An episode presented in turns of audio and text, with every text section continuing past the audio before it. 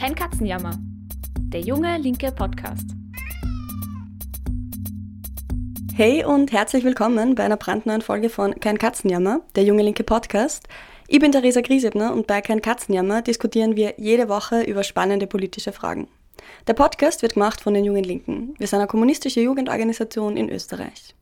Unser Podcast Kein Katzenjammer richtet sich an alle, die politisch interessiert sind oder die es nur werden wollen. Wenn du unseren Podcast oder die Arbeit von Junge Linke gut findest und unterstützen magst, freut uns das extrem. Du kannst zum Beispiel Euro spenden oder Fördermitglied werden. Das wird uns sehr helfen, denn wir finanzieren uns nur über Mitgliedsbeiträge und Spenden. Alle Infos dazu, wie das funktioniert, findest du in den Show Notes. Eine Kommunistin im Grazer Rathaus. Nach mehr als einem Jahr Amtszeit ist die überraschende Neuigkeit schon zur Normalität geworden. Trotzdem gibt es so manchen, den nur die Frage umtreibt, wie kann es sein, dass die Grazer KPÖ so beliebt und erfolgreich ist? Im Podcast haben wir hier und da schon drüber gesprochen. In der 77. Folge, direkt nach dem unglaublichen Wahlerfolg im September 2021 mit dem KPÖ-Gemeinderat Simon Gostenschnik. Und im letzten Sommer, in Folge 120, sogar mit der Bürgermeisterin LKK selbst. Heute wollen wir aber mal einen Perspektivenwechsel wagen und mit jemandem über den Erfolg des Kernölkommunismus sprechen, der die KPÖ erst in den letzten Jahren und über Recherchen von außerhalb kennengelernt hat. Mit welchen Vorannahmen geht man auf eine kommunistische Partei zu und wie ändert sich der Blick auf sie mit der Zeit? Was sind die größten Missverständnisse, die es in Bezug auf die KPÖ gibt und was ist von außen betrachtet das große Erfolgsgeheimnis der KPÖ? Darüber spreche ich heute mit Jonas Vogt.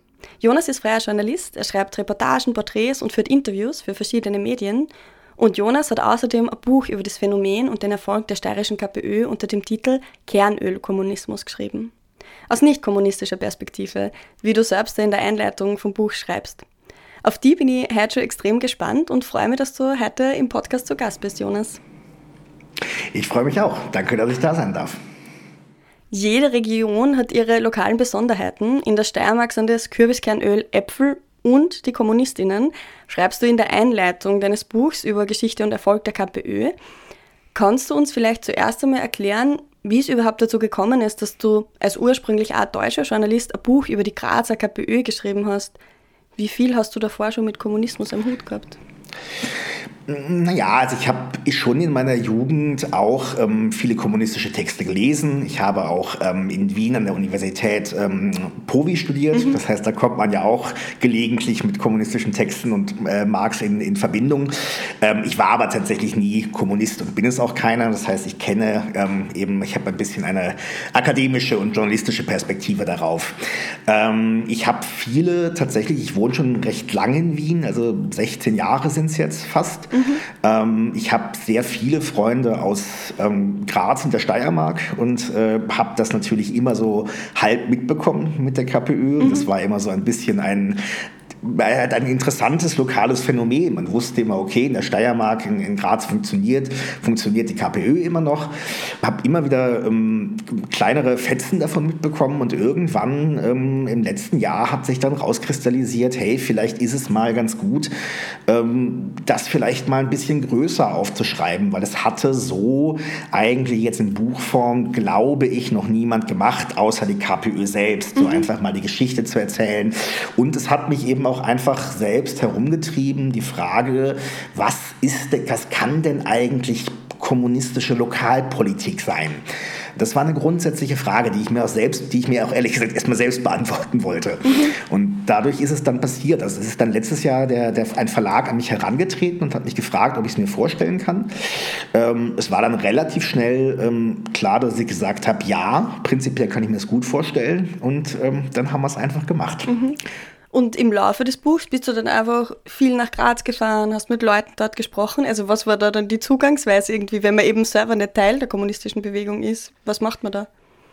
Dann man redet, man macht im Prinzip das, was man als Journalist, Journalistin immer macht. Man redet mit ganz, ganz, ganz vielen Menschen ne, und recherchiert. Also ich hab, bin bin sehr, sehr oft nach Graz gefahren, hatte lange Gespräche sowohl mit LKK als auch mit den, mit den anderen, mit Robert Krotzer und aber auch quasi jetzt sowohl den, den, den sage ich mal, den Leuten, die auch sonst eher in der ersten und zweiten Reihe sind, aber mhm. natürlich auch mit ein paar Leuten, die man jetzt namentlich eher nicht kennt, wenn man nicht Teil ähm, dieser Partei, dieser Bewegung ist.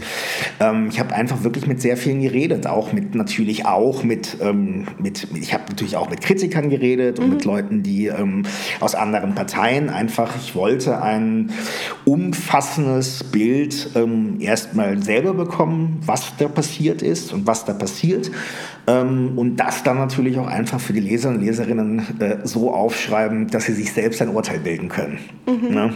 Das ist ja so ein grundsätzlicher, das war der grundsätzliche Anspruch des Ganzen. Mhm.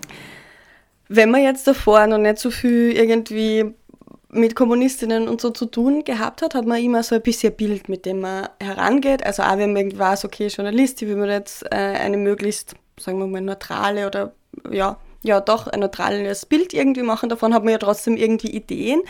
Und da wäre meine Frage, was war denn das Bild oder auch die Erwartungen, die du da gehabt hast an die KPÖ vor deiner Recherche? Und was hat sich da an diesem Bild für dich auch verändert? Also gibt es da Dinge, die dich überrascht haben? Ja, es haben mich schon ein paar Sachen überrascht. Es klingt jetzt, es, es klingt jetzt gemein, also da ist, es ist überhaupt nicht gemein, gemein gemeint. Ich hatte tatsächlich mir die, ähm, die, die, die Kommunistinnen in Graz ein wenig chaotischer vorgestellt, mhm. ne? weil ich natürlich aus meiner Jugend, äh, also so, sage ich mal, die linken Organisationen, mit denen ich und, und ähm, mit denen ich zu tun hatte in meinem Leben, das waren dann oft eher sehr klein, sehr, Leute, die natürlich auch jetzt kein nicht nicht in einer verantwortlichen Position sind. Ähm, und das ist schon natürlich einfach in Graz ein Stück weit was anderes. Die sind halt natürlich jetzt einfach seit, seit Jahren und, und ja doch mittlerweile jetzt recht lang stellen die auch, den, stellen die auch einen Stadtrat und eine Stadträtin. Das heißt, die haben Regierungserfahrung. Das ist einfach eine linke Organisation, die einfach ein Stück weit einfach auch gezwungenermaßen an Organisationslevel und sowas einfach drüber ist über vielen anderen. Das ist halt einfach so. Und ähm, es gab auch noch mal einen Aspekt, den ich dann doch sehr, sehr interessant fand. Ich war sehr überrascht, ähm, nicht unbedingt, weil ich das Gegenteil angenommen habe, sondern weil ich darüber einfach im Vorfeld nicht nachgedacht habe. Mhm. Ähm, es gibt diese, eine, eine grundsätzliche, den grundsätzlichen Gedanken, die Kommunistinnen in Graz sind ähm, einfach sehr, die arbeiten sehr gewissenhaft, auch in ihren Ressorts, unter anderem eben mit dem Argument, ähm, die Kommune, eine kommunistische Kommune muss einen hohen Servicewert für den Bürger und die Bürgerin haben, wie es immer so schön heißt, einen hohen Servicewert, einen geringen Herrschaftscharakter. Mhm. Und quasi dieses ähm, wir können den Menschen nicht erzählen, dass der Staat ein guter Akteur ist und dann machen wir ihn nicht zu einem guten Akteur. Das ist so eine Grundannahme, ähm, die ich tatsächlich so einfach nicht auf der Rechnung hatte. Das sage ich auch ganz klar.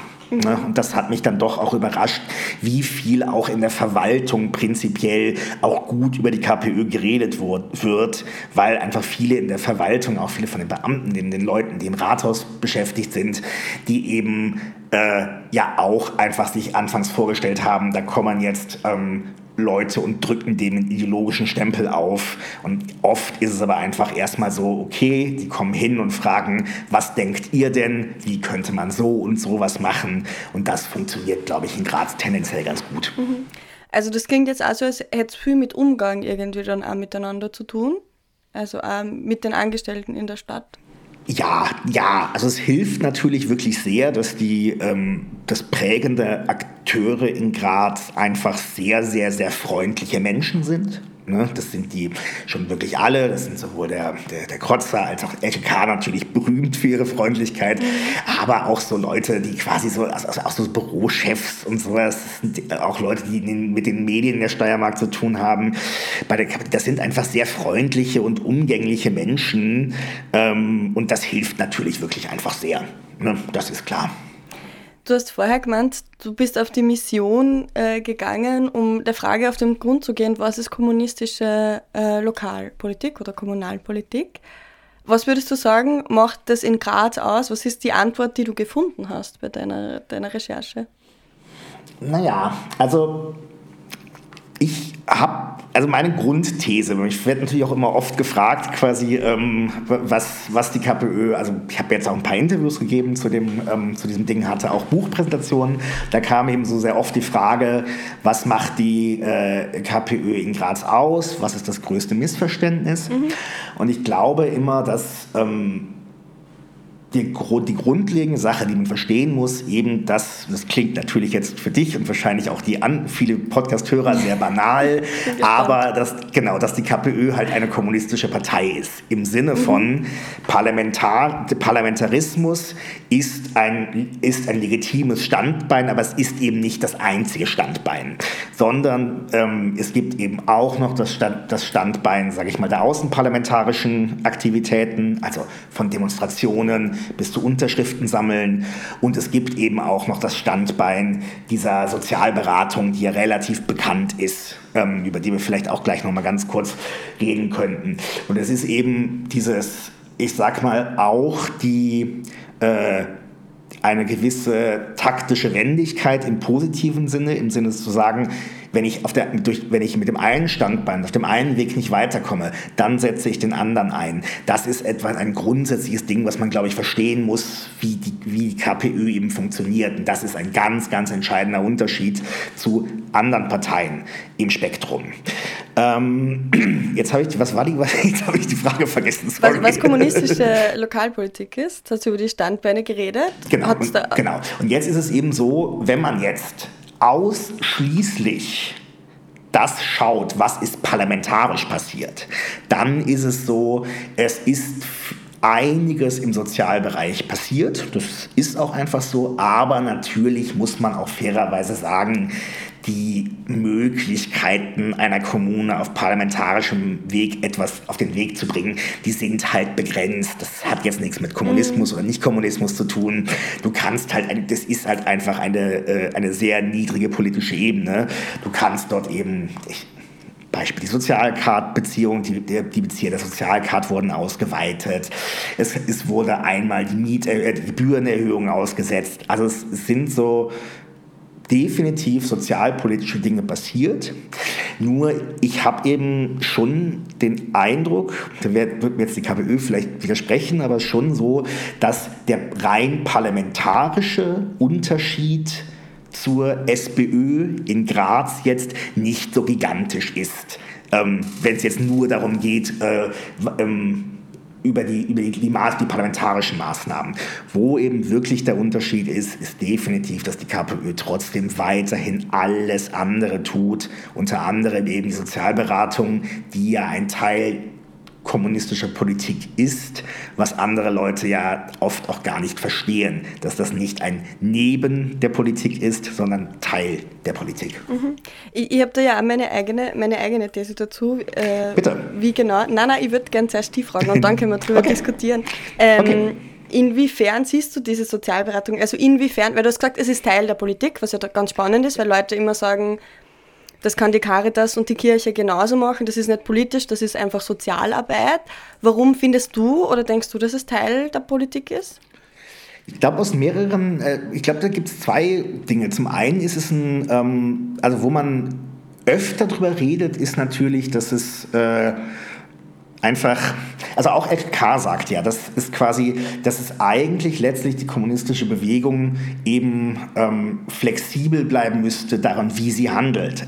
LK hat auch irgendwann letztlich zu mir gesagt, vielleicht könnte es auch einfach sein, dass sie irgendwann wieder das Volkshaus öffnen müssen zu einer roten Hilfe oder ähnlichem. Mhm. Das heißt quasi, die Sozialberatung ist letztlich schon auch Teil, wie die KPÖ Politik macht und wie sie versucht, an die Menschen zu kommen und den Menschen auch zu helfen. Das ist Teil einer Politik.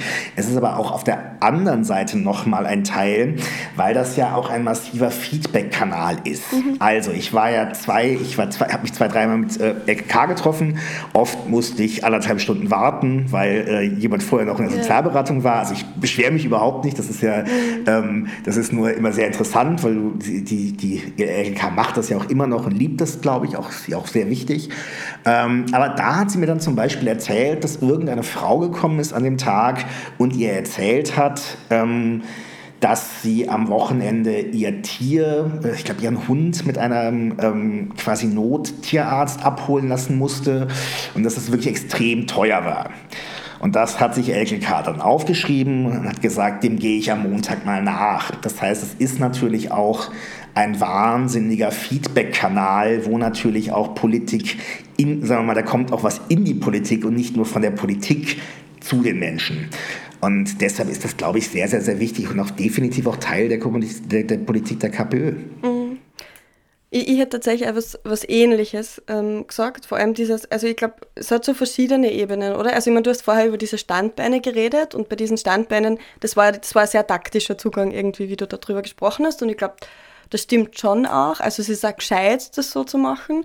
Ähm, aber ich würde immer sagen, auch, dass, dass da halt auch mitspielt, also warum man irgendwie Demonstrationen macht oder so viel auf der Straße unterwegs ist, ist schon auch dieses Leute in politische Prozesse mit einbeziehen und zu sagen, das ganze Leben, das wir führen, ist beeinflusst auch von Politik und ich mache das auch ähm, auf Augenhöhe und das finde ich auch sehr spannend bei den Sozialberatungen, dass ich so das Gefühl habe, Dort müssen Leute weniger, also bei der KPÖ müssen Leute weniger als BittstellerInnen auftreten, sondern die geben ihnen das Gefühl von, hey, wir helfen da zusammen, wir machen das irgendwie auf Augenhöhe und ich glaube vor allem, in einer Welt, in der Menschen sie meistens äh, über Geldbeziehungen gegenüberstehen, also sei es eben, keine Ahnung, ich brauche Hilfe, Nachhilfe, ich brauche Hilfe beim Siedeln, ich brauche sonst irgendwas, ähm, hast du entweder, natürlich kann es sein, dass du irgendwie deine Familie hast, die dir so helfen, aber oft kann man Probleme irgendwie mit Geld lösen. Und es ist sehr viel über so Geld vermittelt. Und ich finde, da ist halt dieses da ist dieses, wird dieses Gefühl sehr stark vermittelt, es geht einmal um den Menschen, um die Person und es ist ganz egal, wo, woher du kommst, was dein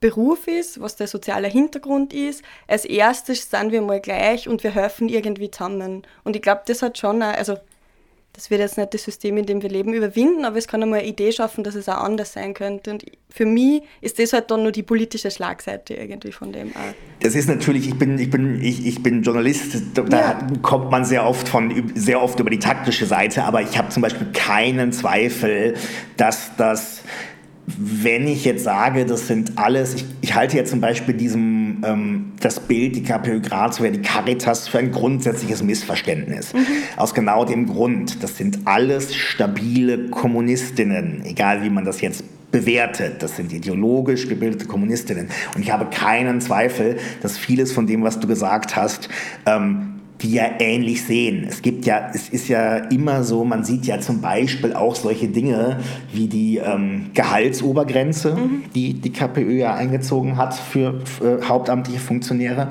und Funktionärinnen und halt auch ähm, äh, Leute, die in der Stadtregierung sitzen oder in den Büros. Das ist ja immer so Natürlich ist es zum einen, ähm, also es hat alles ja auch da wiederum so verschiedene Teile. Zum einen hast du natürlich eine gute Nachrede, darüber ist man ja niemand traurig. Ähm, du hast natürlich auch äh, Du hast natürlich auch den Punkt, dass du Menschen helfen kannst, denen du wirklich gerne helfen möchtest. Und das möchten die KPÖler alle, kein Zweifel. Und zum Dritten hat es aber auch diesen politischen Aspekt, dass es natürlich einfach nicht diese massive Kluft wachsen lässt zwischen den Menschen, mit denen du redest, mhm. die Menschen am unteren Ende der Gehaltslänge, weil es ist einfach ein Unterschied, ob ich, äh, wenn ich, was weiß ich, wenn ich halt einfach 3000 Euro im Monat verdiene, dann kann ich noch mit Menschen reden, die anderthalbtausend Euro verdienen. Wenn ich irgendwann acht verdiene, ist das natürlich einfach so kaum mehr möglich. Ne, den kann ich natürlich nicht mehr glaubwürdig sagen, dass ich weiß, äh, warum sie strugglen. Also ich, ich, erinnere immer wieder ganz gerne, es gab so einen, ähm, es gab mal ein äh, Wohngespräch im Standard mit K., wo der Journalist hat sie besucht in ihrer Wohnung. Mhm und sie hat dann halt einfach mal erzählt, das ist eine sehr normale Wohnung, und sie hat dann einfach mal erzählt in diesem Wohngespräch, dass sie sich, dass sie gar nicht weiß, ob sie sich diese Wohnung jetzt mit ihrem Mann noch weiter leisten kann. Und das ist natürlich das, dass das quasi eine, eine in dem Fall schon halbwegs Spitzenpolitikerin, eine Stadträtin sagt, das ist natürlich schon was anderes, dass sie überhaupt solche Gedanken hat. Und das beeinflusst natürlich auch die Politik. Mhm. Das ist keine Frage. Vielleicht passt das eh äh, ganz gut zu meiner nächsten Frage. Ich habe mir ja äh, zugegebenerweise das Buch noch nicht ganz gelesen, aber ich habe es in Teilen gelesen. Und ich find's, Kein Problem. Ich finde es sehr, sehr gut lesbar tatsächlich. Also Empfehlung für alle, die auch den Podcast hören. Es ist einfach nett, auch nochmal die Perspektive zu haben und sehr gut zusammengefasst.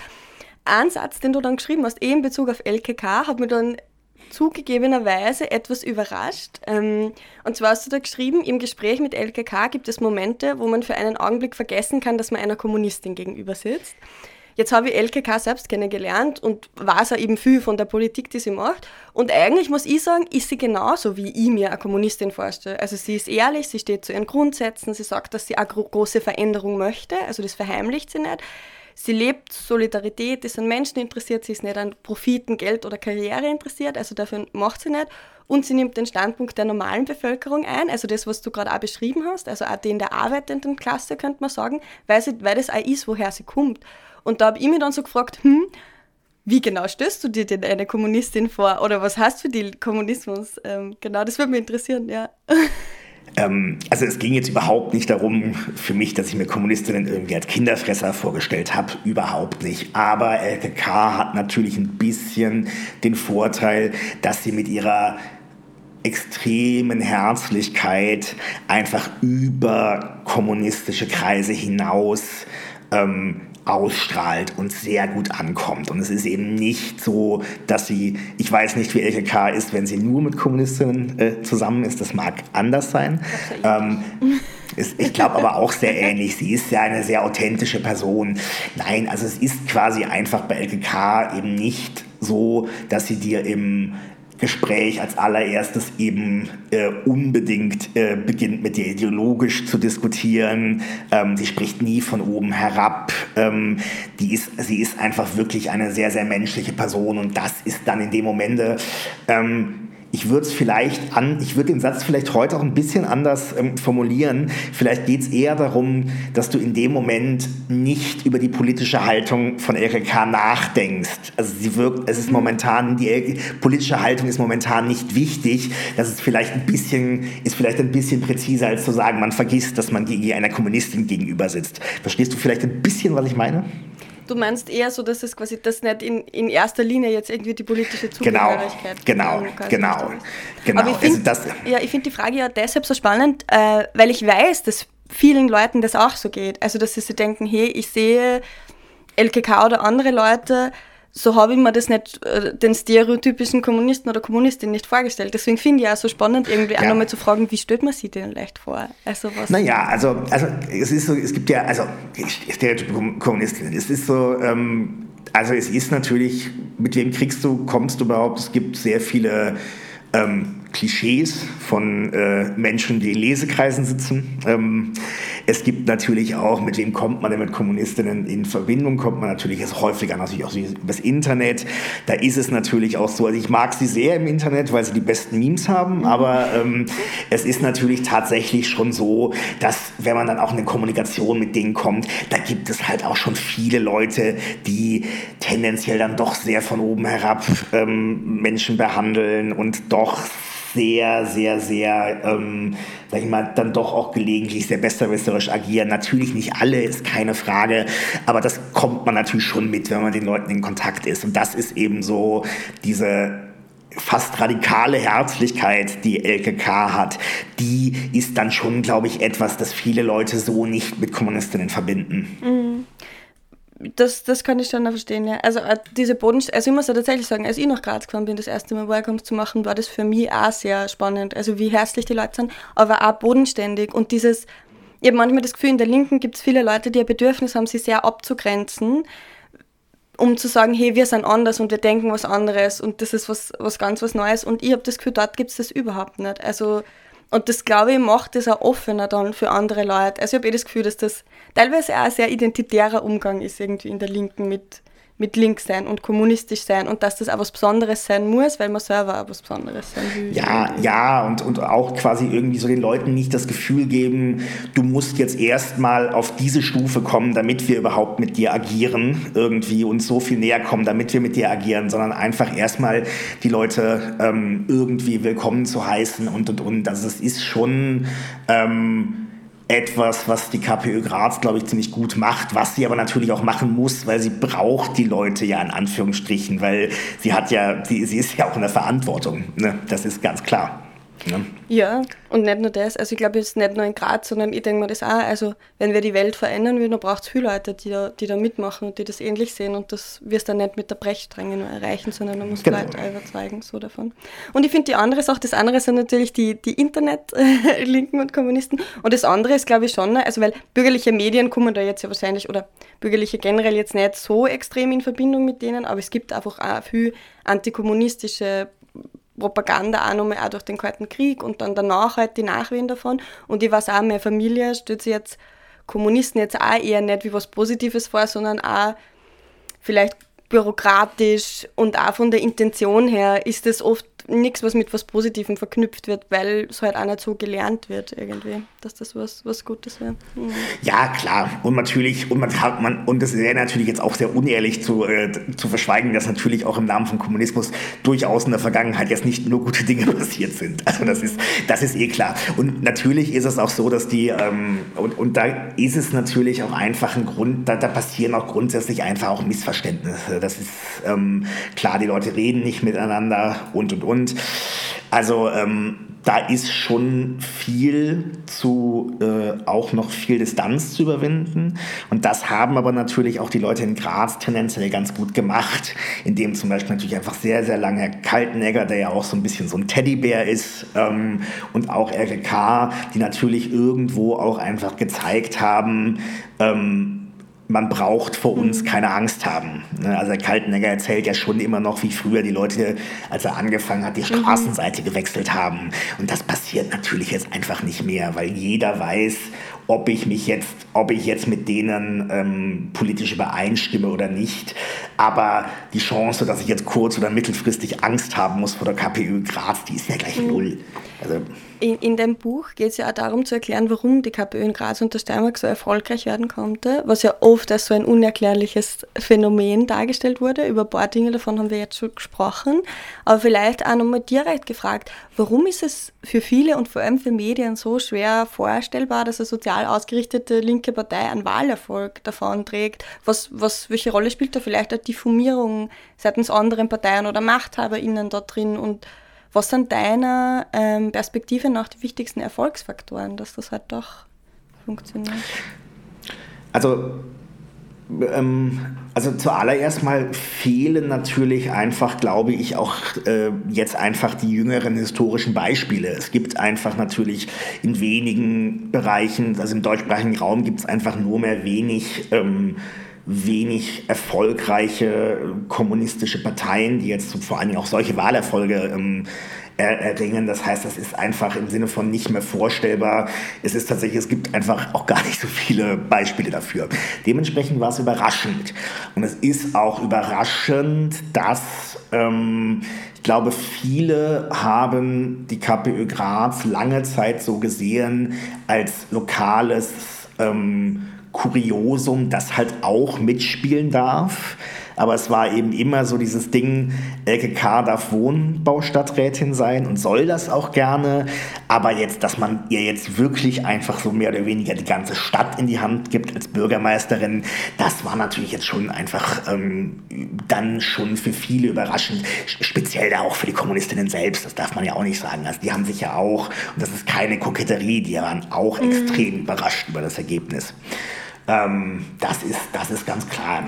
Ich denke, dass es einen, ähm, ich denke, dass einer der Erfolgsfaktoren ganz einfach ist ähm, Zeit. Also das darf man halt nicht vergessen. Die ähm, die Leute in Graz machen das, was sie machen, jetzt auch schon seit, puh, wie lang, über 30 Jahre. Und da ist ja auch eine wahnsinnige personelle Kontinuität mhm ähm, im Grunde durch Kaltnegger und dann durch K. Ähm, das heißt quasi, ganz viele Dinge, die haben sich darüber natürlich auch eine Glaubwürdigkeit erarbeitet. Also wenn jetzt einfach, wenn jetzt die SPÖ hingehen würde und würde sagen, wir verteilen unser Geld, ähm, also wir verteilen mhm. unser Gehalt, dann wäre sofort eine Skepsis dahinter. Also was passiert da, was, ist, was sind die ist Motive? Und so eine Ske mhm. Ist es, nur, ist, es, ist es nur ein Gag? Und das ist eben so, diese Skepsis gab es ja sicher bei, den, ähm, bei der KPÖ anfangs auch, nur nach 30 Jahren gibt es sie eben nicht mehr. Also das ist sicher, sicher ein, ein Erfolgsfaktor. Über einige Erfolgsfaktoren haben wir gerade schon gesprochen. Die Sozialberatung ist sicher, sicher, sicher dabei, weil die ja auch ausstrahlt an Leute, die sie... Ähm, selbst nicht brauchen. Also du triffst natürlich in Graz wirklich sehr viele ältere bürgerliche, bürgerliche, die das natürlich trotzdem super finden, ähm, was dort passiert in der Sozialberatung. Und dann gibt es natürlich ganz, ganz viele kleinere Faktoren, die habe ich, glaube ich, im Buch dann am Ende auch nochmal zusammengefasst. Sowas wie, dass Graz eine mhm. Proportsregierung hat, ähm, so, solche Sachen wie, dass es in den 80er Jahren in Graz wirklich eine extreme Mietmafia gab. Also das war nicht ähm, übertrieben, was Kaltenegger damals ge gemacht hat. Es gab die und es hat sich niemand ordentlich darum gekümmert.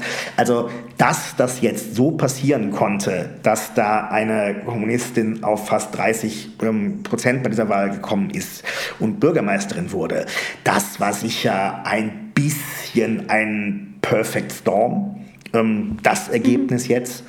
Ähm, was natürlich nicht bedeutet, dass es nicht einzelne Aspekte davon auch in anderen Städten möglich sind. Aber das ist in Graz, da ist jetzt schon viel zusammengekommen, glaube ich. Mhm.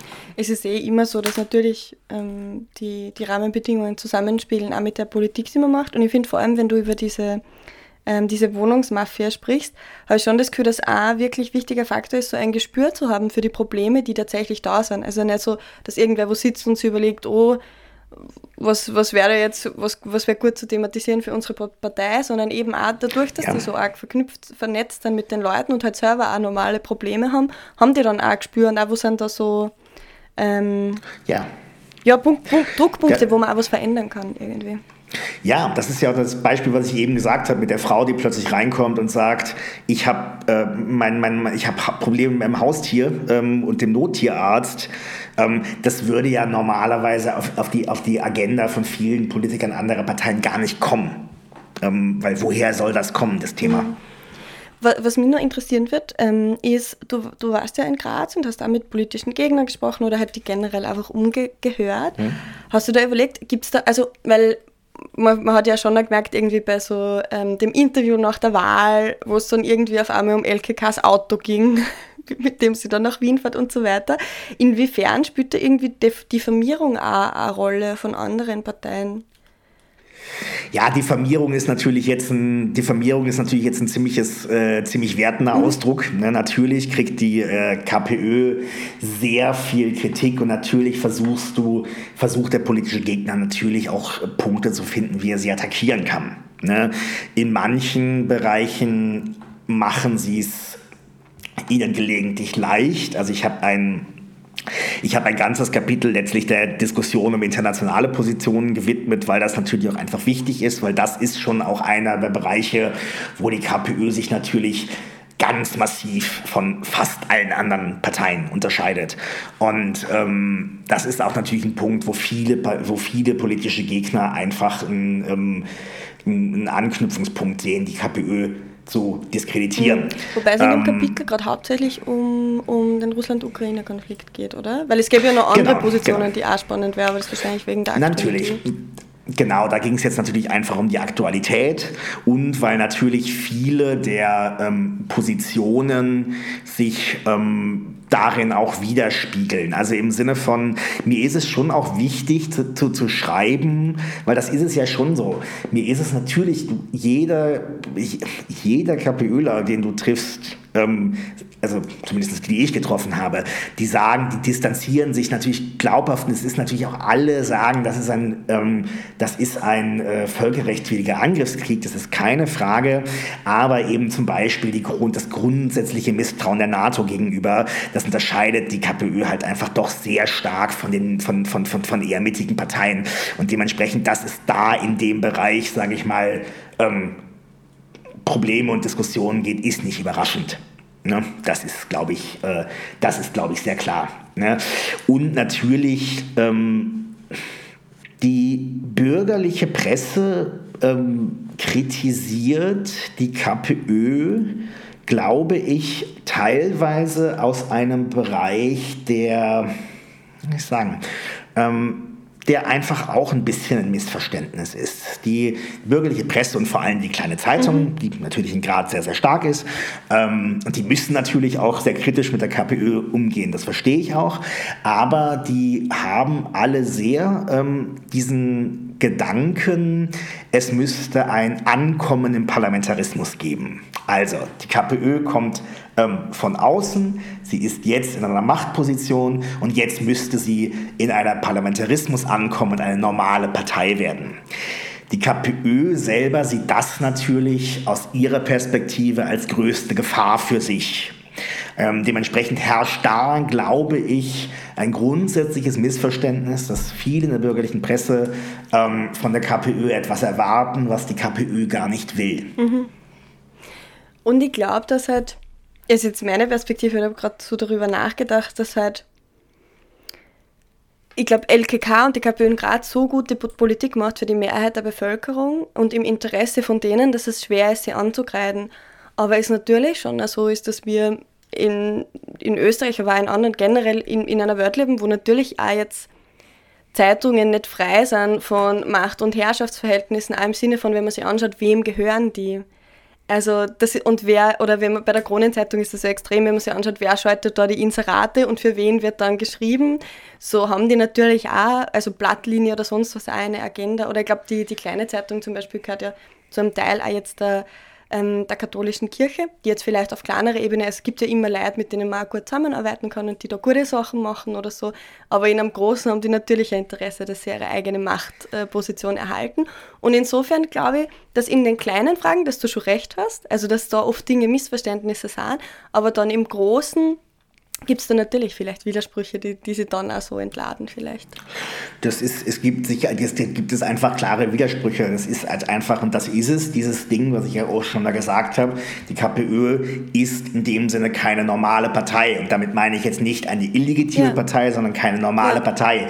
Und ähm, dass sich das natürlich auch, äh, das ist natürlich, damit steht sie auch im Widerspruch zu manchen Dingen wie Medien, speziell bürgerliche Medien, Parteien sehen. Und das ist natürlich auch etwas, was sich in der Berichterstattung und in Interviews und Ähnlichem widerspiegelt. Mhm. Das ist klar. Und da muss ich sagen, eben, und deswegen sind ja viele Leute bei der KPÖ, weil sie eben nicht ist wie alle anderen, wie die etablierten Parteien.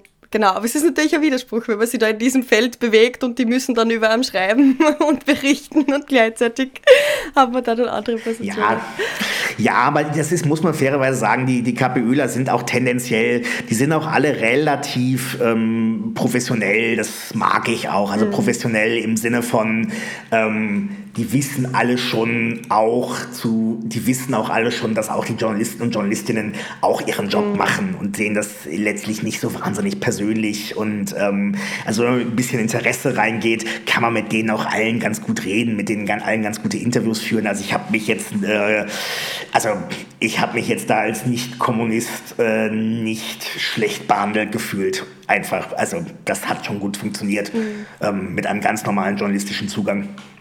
Voll. Ich glaube, es ist sehr wichtig, dass es so ist, weil es die, also die Leute, die dort angestellt sind, sind ja nicht da, die die Fäden in der Hand haben bei der Blattlinie, sondern sind einfach Leute, die sich ihre Meinung bilden. So, genau. Das macht ja Sinn. Ähm, ich habe noch zwei ganz kurze Abschlussfragen an dich. Das eine ist äh, aus einer junge linke Perspektive spannend, weil äh, ich habe gesehen, du, du ähm, erwähnst auch das Lernnetz, das kostenlose Nachhilfenetzwerk, ähm, ganz am Ende vom Buch, eh nur in einem Satz. Und mir hat aber interessiert, äh, wieso hast du das erwähnt, wieso war das für dich spannend?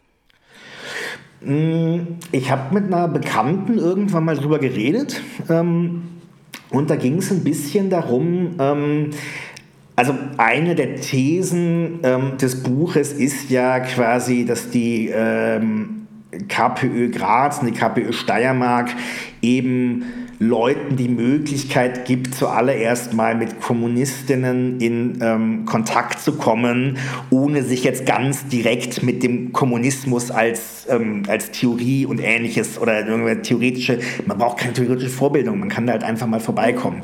Und das ist eben so ein bisschen dieser Gedanke, dass du Leuten erstmal einen gewissen Service bietest, also jetzt gar nicht böse gemeint, sondern wirklich ihnen einfach mit was hilfst und dann dadurch auch natürlich gewisse Hemmschwellen gegenüber Kommunistinnen abbaust. Und das ist eben, da habe ich das Lernnetz als ein Beispiel äh, in dem Buch genannt für jetzt vielleicht nicht äh, das, also das ist jetzt nicht das, was die KPÖ macht, aber dass es ein bisschen ins ähnliche Playbook geht. Mhm. Ja? ja, und ich glaube, ich glaub, dass, also würde ich ähnlich sehen, dass das, dass das eine ähnliche Stoßrichtung auch nochmal hat. Und auch mit diesem Ding von, man erwartet dann nicht unbedingt was, oder? Also wenn Leute dann dazukommen genau. und dann Lust haben, weiter was zu machen und sich mit Themen genau. zu beschäftigen, dann ist es cool. Und wenn nicht, dann nicht so eben dieses, dieses Gemeinschaftliche. Genau. Und das, auch, das aber auch okay und das dann eben auch okay zu finden, wenn sie es nicht ja. wollen. Ne? Das ja. ist es. Und ich glaube schon, dass da natürlich die KPÖ in der Steiermark eine große Inspiration erbietet für andere Projekte. Also ist ja auch kein Zufall, dass so nach der Wahl dann alle gekommen sind und gesagt haben, hey, wie macht ihr das, was macht ja. ihr da so? Und ich meine, gibt ja auch in in Europa andere ähm, Parteien, die das so machen, zum Beispiel die Partei der Arbeit in Belgien oder so, ist da ganz stark mhm. in diesen Solidaritätsprojekten, ähm, was ja irrsinnig cool ist, finde ich. Ja. Letzte Frage jetzt an dich, Jonas. Ähm, bisschen in die Zukunft schauend oder auch von deiner Perspektive einfach, du hast das jetzt kennengelernt, du hast ein Buch geschrieben, du hast ganz viel mit Leuten geredet und bist aber vielleicht auch nochmal mehr in Kontakt mit anderen Leuten, die jetzt nicht in dieser kommunistischen Bubble sind. Was würdest du mit deiner Perspektive sagen, dass für die Entwicklung von kommunistischen Organisationen in Zukunft wichtig sein wird? Aus deiner Sicht? Ja, also die KPÖ ähm, in Graz gibt halt, ich, ich habe in dem Buch schreibe ich noch mal ein bisschen, es gibt so einen Leitantrag, den sie, ich glaube, letztes Jahr oder ja, ja ich mhm. glaube letztes Jahr verabschiedet haben, wo man ein bisschen einen Einblick bekommt, wo die coolen Sachen liegen bei in der KPÖ Graz und wo auch ein bisschen die Probleme sind. Also, es ist schon natürlich einfach so, dass es wahnsinnig ähm, Sinn macht, diese, äh, ich sag mal, in dieselbe Stoßrichtung zu gehen, über die wir gerade schon mal geredet haben dass du einen gewissen Service, dass du eben nicht, ähm, wenn ich jetzt sage, unpolitisch dran gehst, dann meine ich, ich, eigentlich ist ja meine These, dass es politisch ist, aber sage ich mal nicht so ganz direkt politisch, ähm, äh, nicht direkt politisch, mhm. nicht irgendwie theoretisch ja, daran gehen, sondern einfach mal praktisch. Ähm, das ist sicher wichtig. Es ist, glaube ich, dass ganz viele, also man sieht in der Steiermark ganz, ganz, ganz massiv, es gibt auch ein Kapitel in dem Buch, wo es darum geht, was passiert denn außerhalb Graz. Mhm. Natürlich konzentriert sich das Buch sehr auf Graz, aber auch in der Steiermark. Und da ist es relativ einfach, die KPÖ ist dort stark, wo sie einfach, ähm, wo sie einfach Leute hat, die für sie rennen, mhm. wo sie einfach eine starke Organisation haben. Und ich denke, die, die, dass, sich, dass sich organisieren, Leute nicht fallen lassen, Leute auch ordentlich und ähm, vernünftig in die Organisation aufnehmen. Das ist zum Beispiel etwas, was in diesem Leitrag, mhm. ähm, Leitantrag vorkommt, dass die Leute, dass es einfach viele Leute gibt, die ähm, so ein, zwei Monate äh, an die Hand Hand genommen wurden, dass dann aber quasi irgendwo das wieder abfällt und dass sie dann wieder gehen, bevor sie zu einem aktiven Parteimitglied werden. Und solche Sachen sind natürlich, glaube ich, einfach ähm, sehr, sehr, sehr wichtig. Also ich glaube schon, dass ich auch gelernt habe, dass einfach so ein Organisationsgrad ähm, für eine kommunistische Partei einfach sehr, sehr, sehr wichtig ist. Mhm. Ja? Ähm, sie darf klein sein, aber sie muss dann noch mehr gut organisiert sein. Mhm. Ja, spannend. Danke dir, Jonas, für das Gespräch. Für alle, die es noch mehr interessiert, die können sich ja das Buch besorgen ähm, und da noch ein bisschen reinlesen. Es sind auch spannende Teile zur Geschichte auch der, der KPÖ in Graz drinnen, die auch sehr lesenswert sind. Ähm, mir hat es irrsinnig gefreut. Ich habe der Perspektive spannend gefunden, auch zu sehen, in welchen Teilen wir, wir Dinge sehr ähnlich sehen und wo dann vielleicht auch wieder unterschiedlich. Ähm, das war ähm, irrsinnig cool. Insofern danke, dass du zu Gast warst. Danke.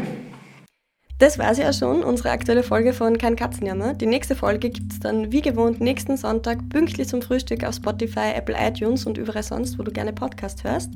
Und wenn dir die Folge gefallen hat, dann lass uns doch eine 5-Sterne-Bewertung da und empfehle den Podcast an Freundinnen weiter, damit wir ein bisschen mehr linke Perspektiven auf aktuelle Themen in der Welt bringen. Und uns gibt es dann auch nächste Woche wieder, äh, wenn es heißt am Sonntag kein Katzenjammer Zeit. Ich freue mich schon drauf. Bis zum nächsten Mal. Ciao.